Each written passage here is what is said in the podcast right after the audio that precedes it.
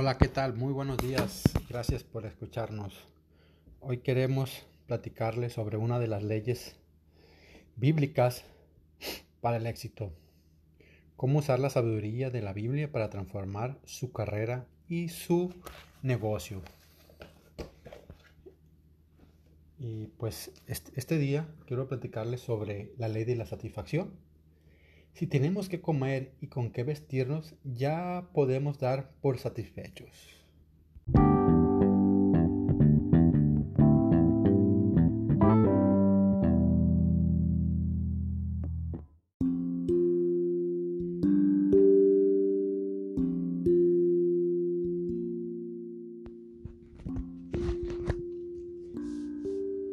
Si usted logra sentirse contento donde estás, eso le dará más paciencia, serenidad para crecer y así, si así lo deseas. O si no quiere crecer para quedarse feliz donde estás con lo que ya tienes. Para dar tan solo un ejemplo, es posible que alguien que sea feliz siendo defensor público, pero por imposición de los padres, de la, de la familia o de la sociedad, pues lo postulan un concurso para ascender a un juez y se vuelve una persona en ocasiones frustradas. El libro clásico del mundo corporativo eh, nos refiere a una historia de un famosísimo vendedor que llamábamos Valdemar.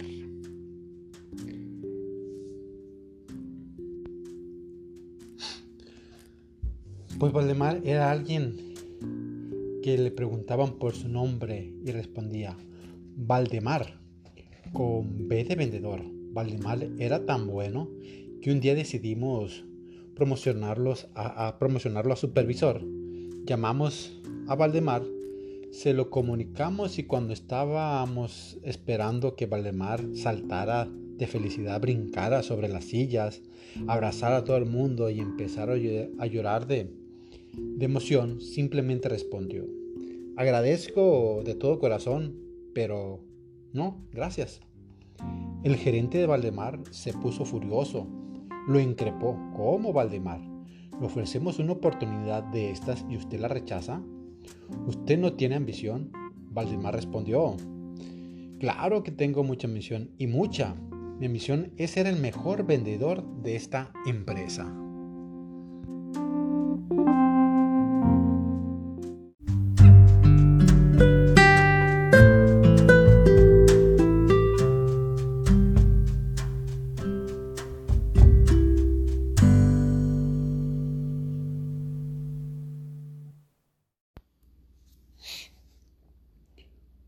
Pasaron los años y Valdemar continuó su función, feliz de la vida.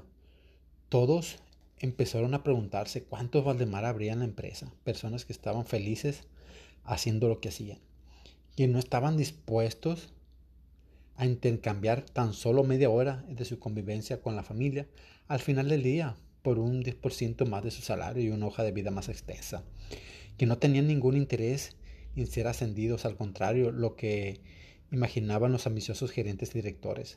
En el fondo, quienes dan la sustentación de las empresas son los Valdemares. Los directores realmente vienen y van. Pero los Valdemares se quedan. No quieren más salario, quieren más respeto. En las empresas hay día para todos. Pero cada día es el día de Valdemar. Aquel colaborador tan eficiente y tan provechoso que sus superiores ni saben su nombre.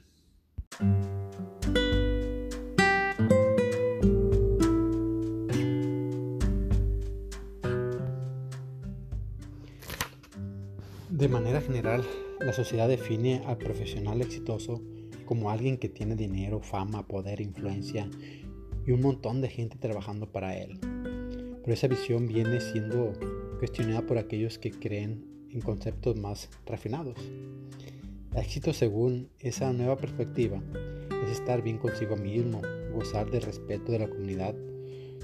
Todo esto a veces puede ser tan importante que la fama y el y el, poder. ¿Qué considera usted fundamental?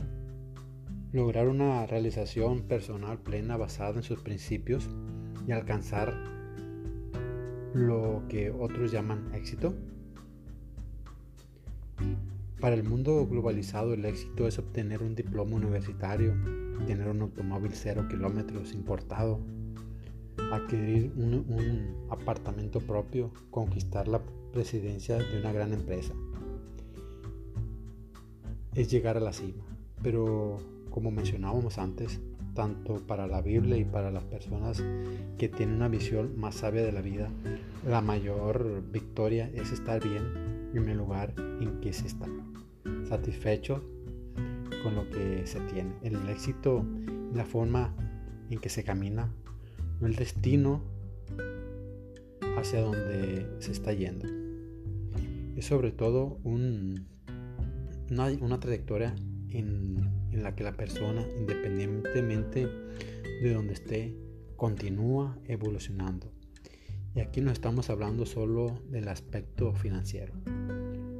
Su propia vida, por ejemplo, puede ser sensacional actualmente según su propia evaluación, pero no para muchas personas que solo lo consideran exitoso cuando aparece alguna portada en la revista no siempre el sentido común es lo que a medida o a lo largo plazo conduce a los aplausos y al éxito.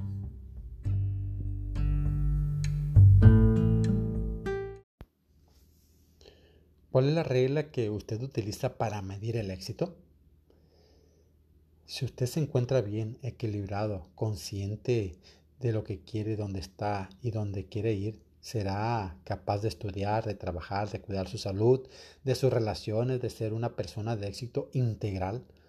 Por otro lado, eso no significa que usted necesita desear más y más sin lograr detenerse nunca. Chequen esto. En una sociedad basada en el ascenso permanente, es difícil conseguir detenerse y sentir paz. En un mundo en que la cantidad y la riqueza y el poder tienen más valor que la calidad y la autorrealización, chavos, la tendencia es confundir ascenso con satisfacción.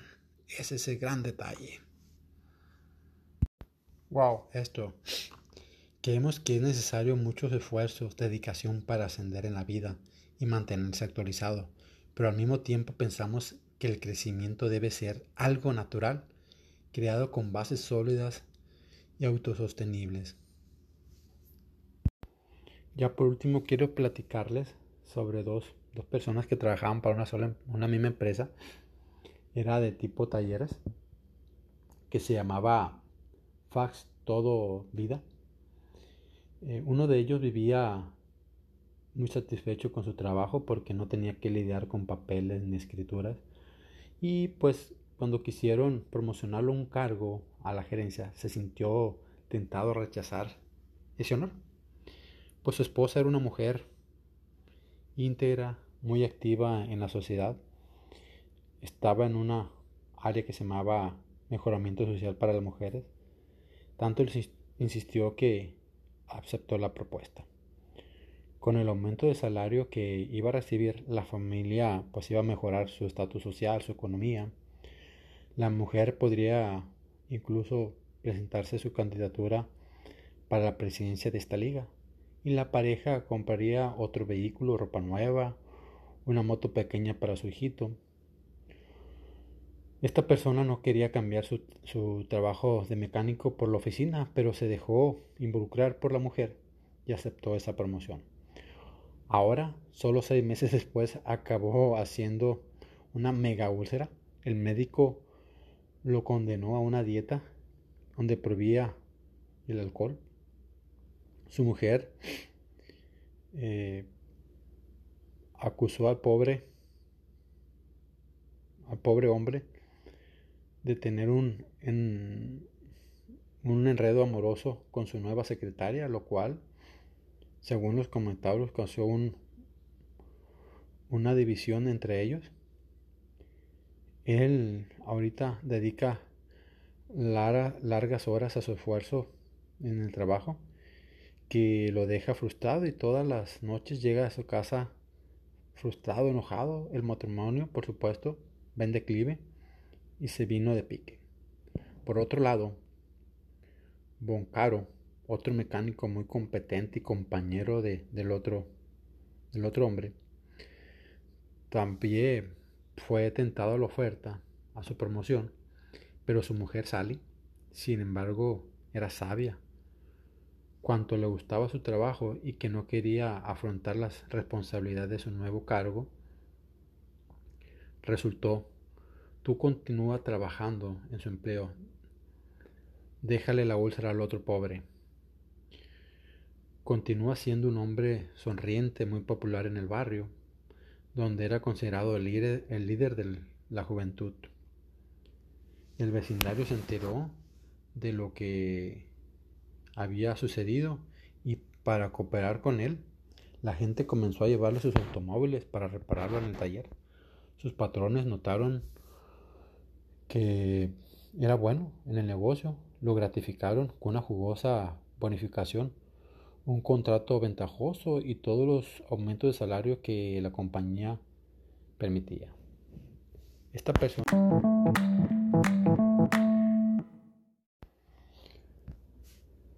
Boncaro consiguió comprar un auto nuevo, ropa para su familia, una bicicleta para su hijo. Este muchacho lleva una vida cómoda, satisfecha. El éxito del matrimonio de ambos